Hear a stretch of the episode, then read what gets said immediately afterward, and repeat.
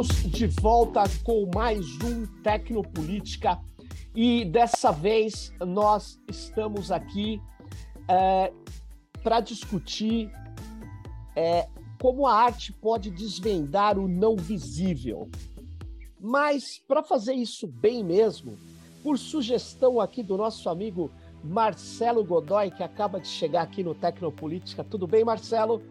Tudo bem, Serginho. Nós vamos conversar aqui com o Antoni Abad, que uhum. é um artista catalão, né, Antoni? É, uhum.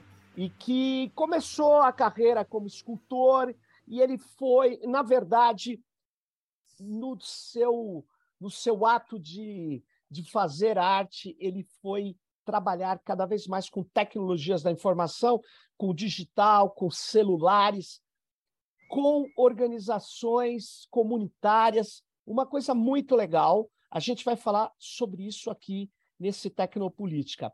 E, e, e, e para começar, é, é, Anthony, eu queria fazer uma pergunta, né? Porque como você fez o canal Motoboy, tá com o Blind Week agora, a minha questão é a seguinte: a sua arte pode ser chamada de uma arte tecnopolítica? É, eu acho que sim. Eu acho que pode ser chamada tecno porque eu utilizo a tecnologia quando precisar, somente quando precisar, e nesse âmbito eu sou minimalista. Muita gente considera, eh, me considera dentro do mundo de arte eletrônico, mas verdadeiramente eh, da tecnologia eu só pego aqueles pedacinhos que servem e faço um collage para que me servem para aquilo que eu preciso naquele momento. Né? É, principalmente em todos os projetos que falaremos com distintos grupos eh, coletivos. Eh, político, sim. Se social e político, sim. Né? Porque eh, todos esses projetos eh, foram trabalhos que eu fiz com distintos grupos que eh, sofrem estigma, sofrem estigma social. E eu propongo essa ferramenta que eu construí ao largo dos anos. Eu, eu construí, não é precisamente isso, agora vou explicar um pouco, mas que tive a oportunidade e a sorte de poder desenvolver durante todos esses anos que hum, permite a determinados grupos se expressar as expectativas, ah. os dramas, uh, como mais, as piadas, uh, tudo aquilo que eles decidem uh, coletivamente publicar, ok? Então, quando digo isso quero corrigir isso que diz que eu fez, uh, não é tanto assim. Cada vez que trabalho com um grupo novo, ou com Sim. um grupo com necessidades especiais, não? como podem ser os cadeirantes, ou podem ser a, a, as pessoas com diversidade visual, uh, temos que adaptar o dispositivo para eles. Mas também, uh, nesse, nesse período no qual estamos iniciando um projeto desses, desses os, os participantes sempre têm sugestões, sempre hum. têm uh, possibilidades que são inseridas no aplicativo, nesse caso, um aplicativo Sim. móvel.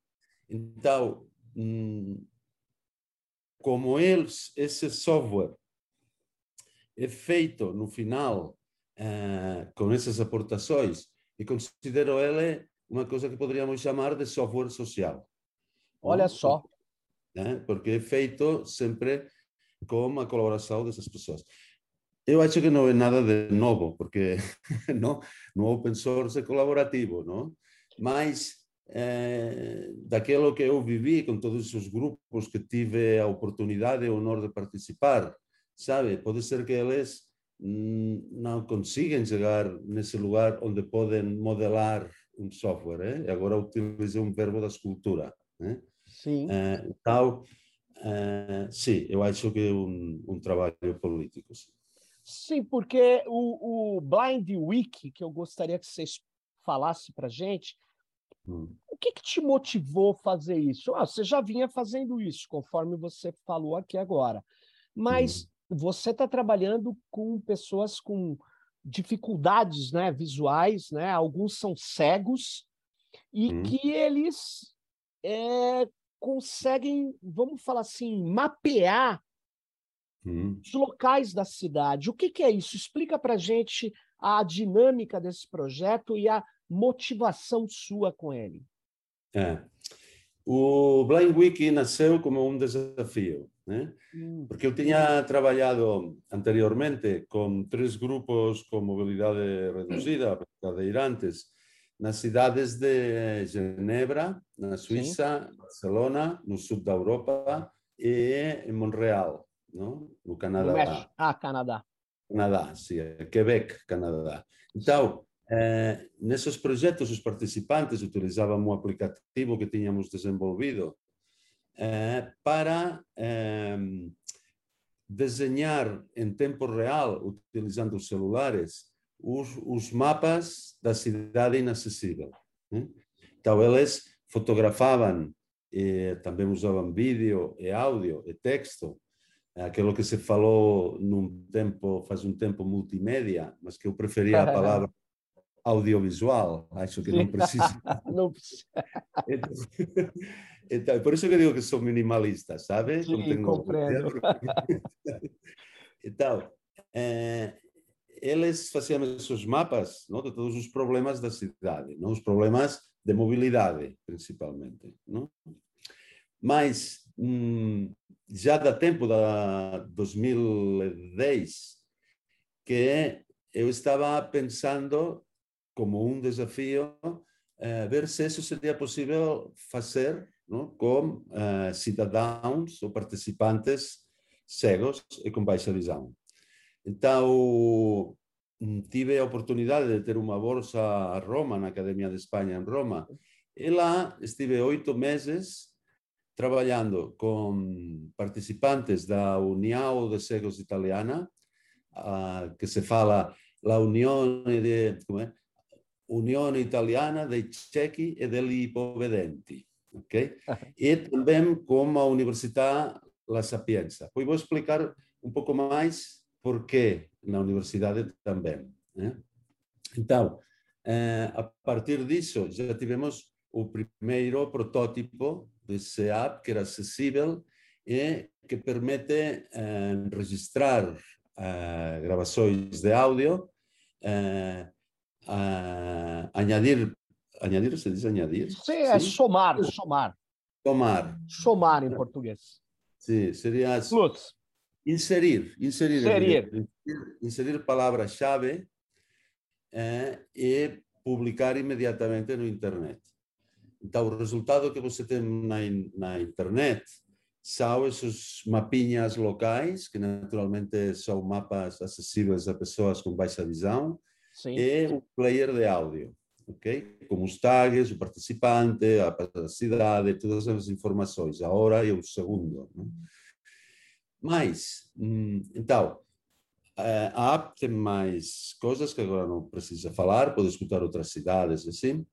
E eh, depois, o dispositivo eh, é um dispositivo de uma plataforma de comunicação onde os participantes cegos nos falan daquela cidade que non consiguen ver. Ok? Mm. Mas é por iso que o proxecto, o, o, o segundo título, o título do proxecto é Desvendando o que não é visível. Eu prefiro o que não é visível que o invisível, porque o invisível é mais, que, que diria, hum, parece que vai parecer um santo, sabe? Sim. E não. Aí, é mais aquilo que não se pode ver, né? porque eles não conseguem ver, Sim. é que nós, videntes, tampouco conseguimos ver porque não sabemos o que eles não, não conseguem ver. Não? Então, esse, esse segundo título tem essa, aí essas conotações. Não? E, Então, eh, o que eles publicam são principalmente. Eu nunca digo aos participantes de nenhum projeto o que têm que publicar, isso me perguntam muitas vezes. Não, porque no caso de agora, eu, hum, graças a Deus, não tenho essa dificuldade, não? Tenho um pouco, um, dois dioptrias e basta, não? Sim. Então, eu, eu, eu não sei qual é a percepção de uma pessoa cega, não? Então, eh, são eles que têm que decidir, não? Quais são os seus temas comuns, não? E desta maneira gerar eh, um, uma nuvem de tags, não? gerar uma, uma, uma paisagem sensorial da cidade, onde eles vão explicar aquele, aquilo que eles quiserem. Uhum. Um, no início, sempre que você. Isso sempre foi assim, também como os motoboys. No início, olha, pega o celular, uh, aqui um, uma app que você pode usar para publicar o que você quiser. Então, o que você vai dizer. Sempre quando você tem que se autorrepresentar, a maior parte das pessoas não sabem o que dizer. Né? Sabe? Então, hum, precisa sempre de passar um tempo que as pessoas se encontram, no caso do Blind que elas escutam o que disseram os outros, não? que falam entre elas, não? e que decidem uh, sobre temas comuns. Não? Então, o Tag Cloud do, do Blind Wiki, hum, ou de todos os seus projetos, para mim são duas coisas. Uhum. Mm, por um lado, é o breaking news do projeto, porque você sabe que vê os tags aí com tamanhos maiores e menores, Sim. e aí sabe quais são as preocupações da, daqueles caras, não? Daquela, da galera, da turma, da gente, do povo. Não, porque ontem estive pensando em todas essas palavras em português, que todas, no? pessoal, não tem todas essas que difícil saber, saber qual vai usar, não? qual é a que tem que usar naquele momento. Sim. Então, por um lado é isso, não? o breaking news, e, e por outro é, é um metapoema que eles escrevem conjuntamente. Muitas vezes hum, eu quando não tenho tempo assim, não vou escutar o que disseram, vou lá e vejo como cambiou o, hum. esse poema. Não? Então, agora mesmo você no site pode ver hum, aqueles, eh, vamos dizer, o mundo, não? quais são os tags do mundo. Pode ir a Berlim, pode ir a Veneza, a Valência, a Breslávia, a Roma, a Sydney e agora a São Paulo, e comparar quais são os, as preocupações, não? ou as expectativas ou as alegrias daqueles participantes que estão lá. É interessante eh, aqui no São Paulo, porque o primeiro tag ontem, não sei se cambiou hoje, hoje ainda não olhei, é acessível. Né? Acessível, olha. Acessível. É perigo, né? que eu acho uma cidade muito perigosa para os cegos, né? é muito pequenininho, só tem, só tem dois usuários que utilizaram, que, não, só tem dois posts, e foi eu que, que publiquei. Nossa! Sim, isso me surpreende. Né? E já falei com as pessoas, vamos ver, não? Hum, porque parece que estão mais interessados em mostrar aquilo que é acessível. Né? Que também pode ser no caso de reclamar, pode ser uma boa estratégia não? para, eh, vamos ver, vou mm, colocar de outra maneira. Mm, en Barcelona os, os participantes fotografaban todos os obstáculos que encontraban é unha sí. cidade pequena que con 40 participantes que tiña lá podía mapear unha gran parte. no? Mas en São Paulo agora son xa 80 participantes e sería eh, moito difícil moito difícil. mapear grandes áreas. no? Então, do, do punto de vista da accesibilidade, que aquí no São Paulo están traballando moito, eu achei que uma estratégia seria mapear aquilo acessível não? para reclamar e dizer, olha, acessível só temos esse pequenininho aqui, isso aqui, isso aqui, isso aqui, e nós queremos ah. sabe? Entendi. Boa, boa. Marcelo, você quer fazer uma questão aqui? Eu queria que o Antônio resumisse um pouco a quantidade de grupos que você trabalhou nesses últimos 15 anos, uhum. em quais países, e qual foi aquele que mais te emocionou até agora? Eu, como você já sabe, tive a oportunidade e o honor, repito, de trabalhar com todos esses grupos, não? De, a partir do 2004. Não?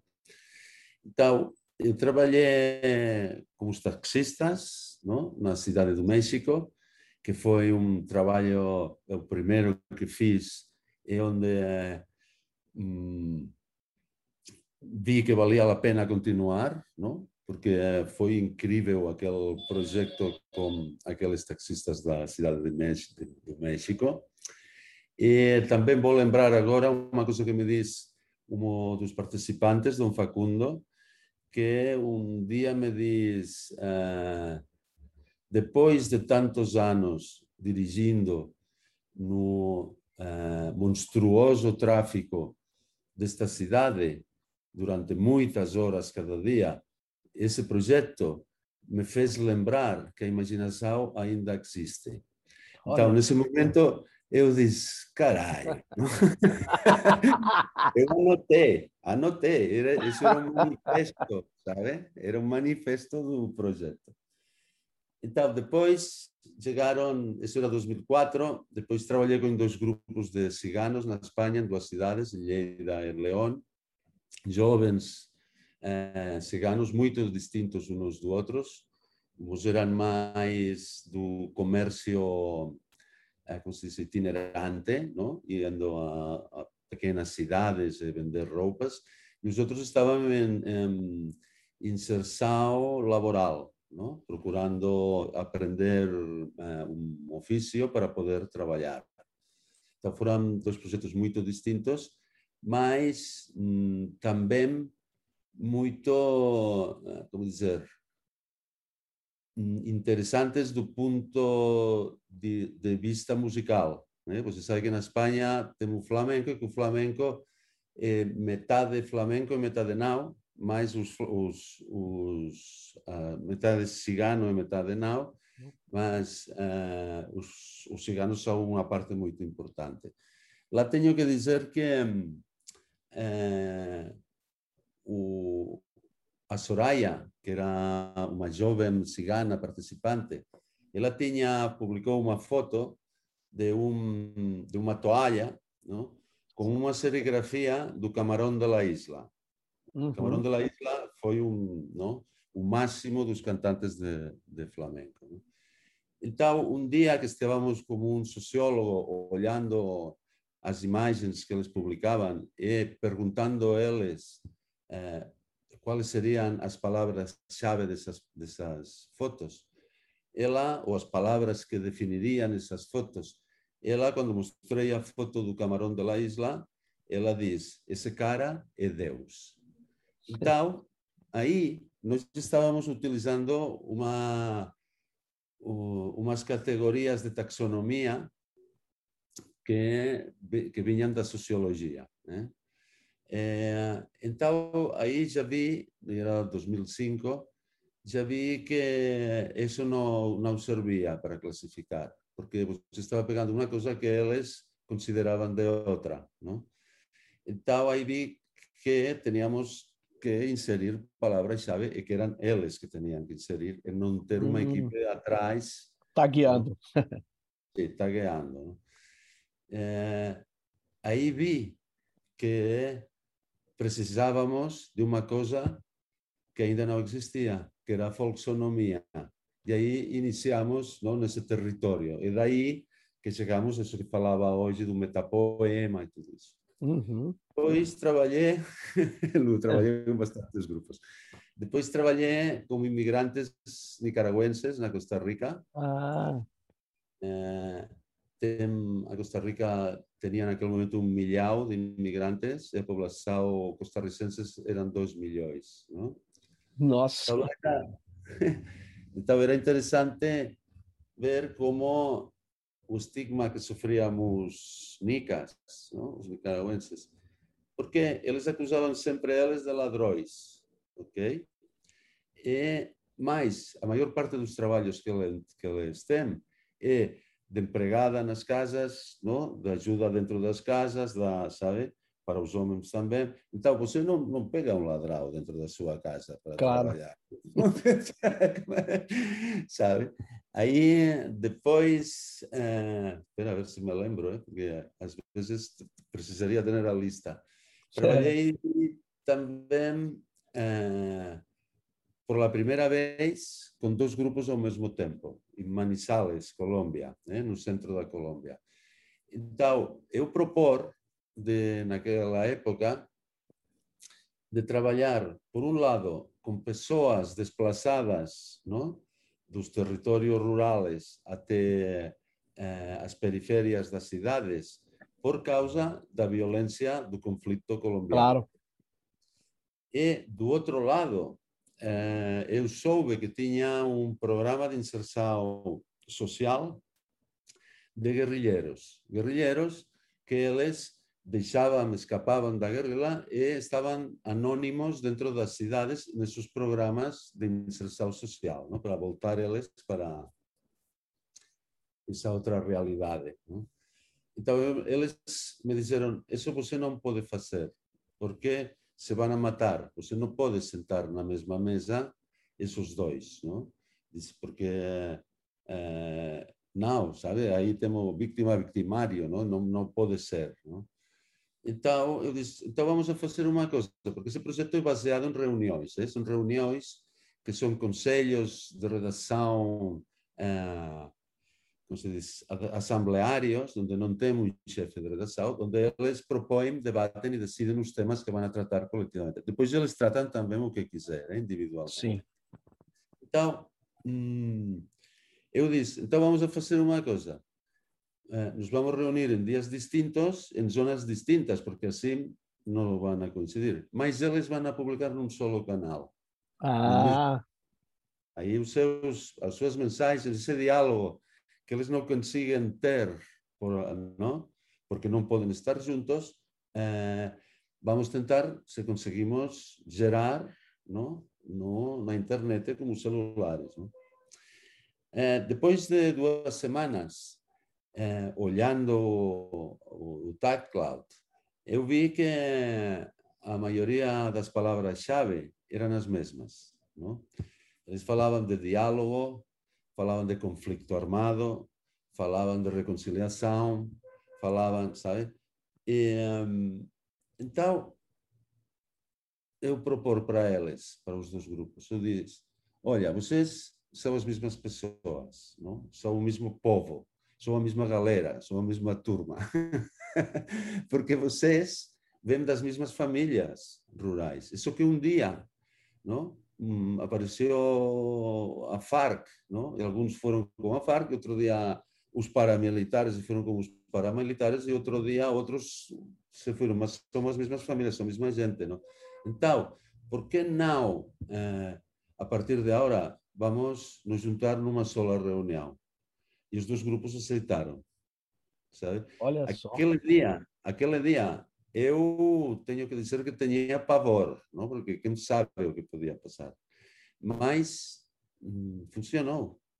Depois eles continuaram dentro da universidade, porque isto era organizado uma universidade de, de Caldas, eles continuaram num programa de inserção que eles fizeram para, sabe, para hum, tentar fazer esse encontro assim, um projeto ¿no? que parecia que era como uma rede social, que não é, é uma rede cidadã, né? É, que parecia como um jogo, não? No final, hum, sabe, é, foi um projeto pacificador, não? No final, Sim. eu nunca tinha previsto ter chegado a uma situação assim, sabe? É, depois eu trabalhei... Sim, me diga. É, eu, queria, eu queria te perguntar especificamente também da tua é. experiência na década passada com o canal Motoboy e complementando ah. com a tua é, visão do Brasil daquela época, com uhum. o que a gente está vivendo agora. Você que está morando na Espanha, fez uhum. já uma apresentação, na, uma exposição na Pinacoteca, se não me engano, uns três, quatro anos atrás. É. Mas o que, que mudou daquele de 2007, 2008, em que o Brasil, quando você falava de Brasil, todo mundo tinha curiosidade de vir, de conhecer, de fazer projeto, e o Brasil que você encontrou agora, nesse momento, e essas questões todas que foram discutidas ontem com, com o Sérgio no evento soberania digital também, sobre uhum. as novas tecnologias, aquilo que a gente imaginou que ia ser um barato, está uhum. meio quase virando um pesadelo. Então, eu queria que você falasse um pouco sobre isso. Uhum. É, vamos ver. O, canal Motoboy foi incrível, né? porque quando cheguei com os motoboys, eles já conheciam a internet. Todos os projetos anteriores tivemos que fazer uh, inclusão digital. Mas quando chegamos aqui, os participantes já sabiam. Né? É, não tinham celular com câmera, mas eu trouxe celulares da Espanha, né? dentro da mala. Afortunadamente não encontraram lá. Na... e con os celulares conseguimos uh, levar adiante o, o projeto. Então, hum, mm, esse projeto foi incrível também, porque durou sete anos, ok? Iniciou no 2007 até o 2014, não, espera aí, 2007, 14, até o 2014, não? Uhum. Eles deram continuar, continuidade ao projeto, também, não só publicando, senão também eh, como se diz, através da Semana de Cultura Motoboy, que eles organizavam cada ano por o aniversário da criação do canal Motoboy. Não? Domingo, eu vou ir num churrasco com quatro delas, ok? Então, essa relação se mantém. Então, eu vou falar mais, pode ser da transformação desse dessa transformação desse coletivo, naquele momento, hum, eu acho que toda eh, revolução, se pode falar assim, ou todo cambio passa por a economia, não? Você tem que gerar uma economia nova, senão não pode, não? Tem que fechar a antiga e ir para a nova. Quem sabe qual é aquela que vai ser a boa nova, não? Mas, então, nesse microcosmos, ou macrocosmos, porque acho que tem 180 mil motoboys em São Paulo, não? eh, mm, como grupo, falamos de crear un espaço colaborativo onde as entregas foram feitas por os motoboys, através do celular, eh, por os motoboys que estavam mais perto eh, da, da, zona de recolhida, onde o dinheiro era dividido entre eles, não? aquilo que se ganhava. Assim, não? Então, isso é o que temos agora. Não? O que temos agora, como os, essas, não sei como se falam, essas empresas de motoboys que têm o app, não? você faz aplicativos aqui mas é que continua sendo piramidal, sabe? Sim. Continua tendo um cara que pega não, os ganhos do, dos outros. Um, não só não conseguimos fazer naquele momento, não? Mas verdadeiramente era muito avançado e era, como dizia, software social que estavam propondo os participantes. Né? Então, o que vejo de distinto é, a minha impressão por agora, hum, esses dias, só é daquilo que não se vê. Né? Mas sim que é, porque estou muito dentro do projeto. Mas sim que o que as pessoas me falam é, é o que vejo. Não? Quando vem tanto morador da rua, e sabe que em São Paulo temos 40 mil moradores da rua, que tem 20 milhões de pessoas sem comer, não diz, uau, aí tem uma grande diferença, não? Porque parecia, não sei se aquela época era melhor, mas eu acho que sim, não? É, eu, o que eu vejo é que verdadeiramente precisa cambiar, precisa fazer um cambio aqui, porque, não? Como são as coisas agora, como se cara, é impossível. Não? Muito, muito legal. Agora, é, deixa eu te perguntar, você é, trabalhando com os motoboys, porque as pessoas podem não ter não conhecer o projeto. Você entregou um celular para um grupo de motoboys e esse celular tinha uma câmera e eles publicavam esse conteúdo num repositório, num site de uhum. que se chama Canal Motoboy. Era isso. É, sim. E, que você agora pode, ainda pode acessar, hein? está online. Ó, ele está é, online até hoje. Sim, megafone.net. Olha só, megafone.net. E, e essa é, desse, esse, desse salto, na verdade, pelo que, pela tua descrição, eu acho que uma hora você entra com a sua arte é, em, em segmentos sociais específicos e você começa a dar visibilidade a algumas coisas. A minha impressão é que você faz isso. Você to... Agora que eu estou vendo que você tem uma trajetória de tornar visível, né? É, será que eu estou me equivocando? Você está tornando visível é, muitas coisas, né? É, é, a própria visão do motoboy para um morador de São Paulo, o motoboy é um cara é, que está levando encomendas e tal, mas você está fazendo ele colocar a visão dele da cidade, né? É, é isso que você está fazendo. Você está fazendo agora com esses grupos, Sim. né? Que não tem, que são cegos ou com baixa visão, né?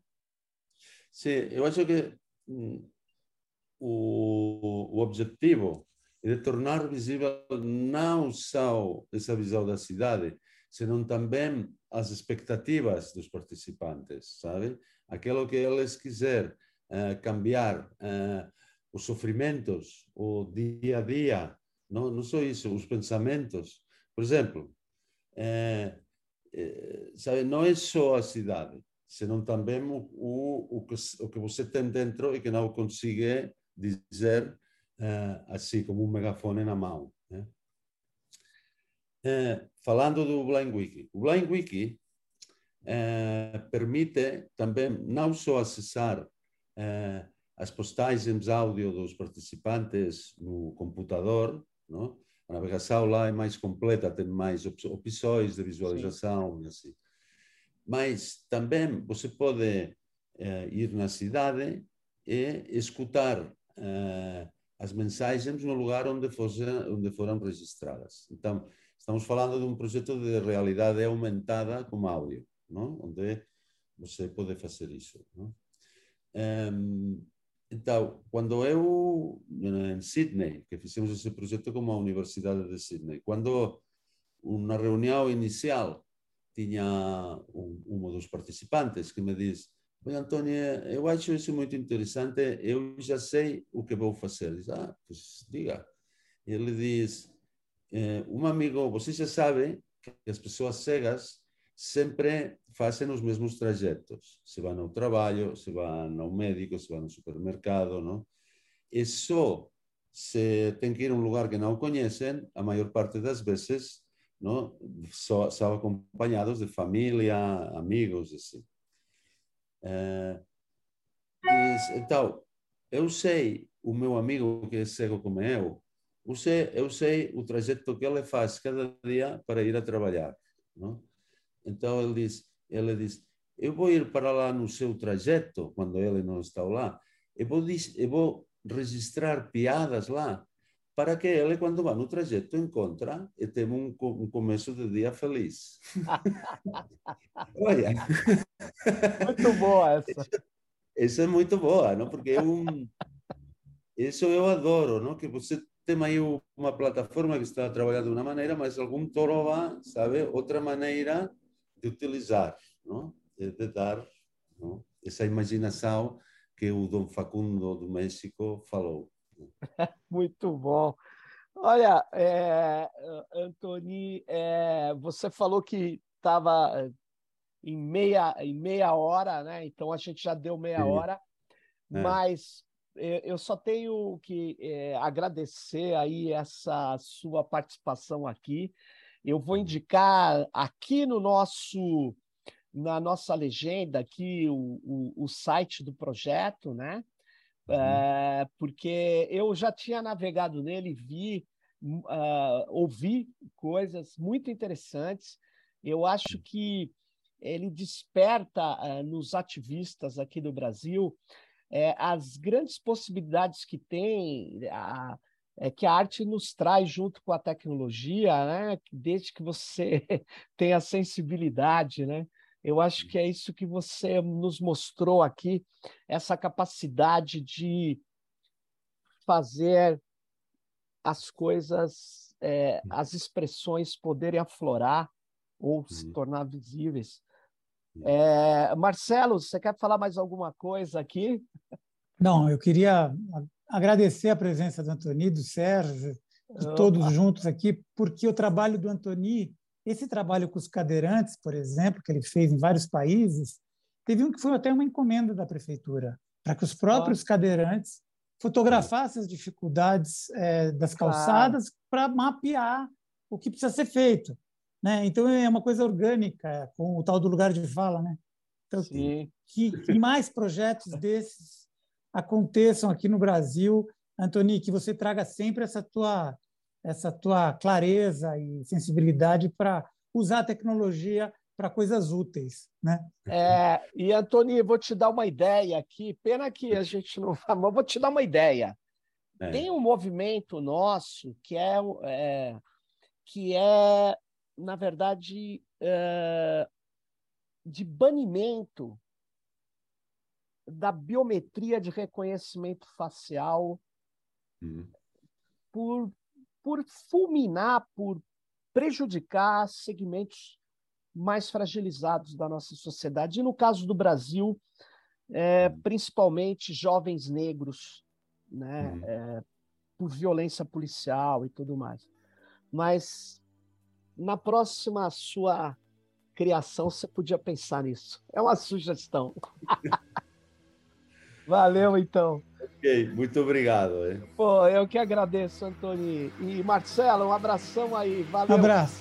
E obrigado. Obrigado, pessoal, no próximo Tecnopolítica.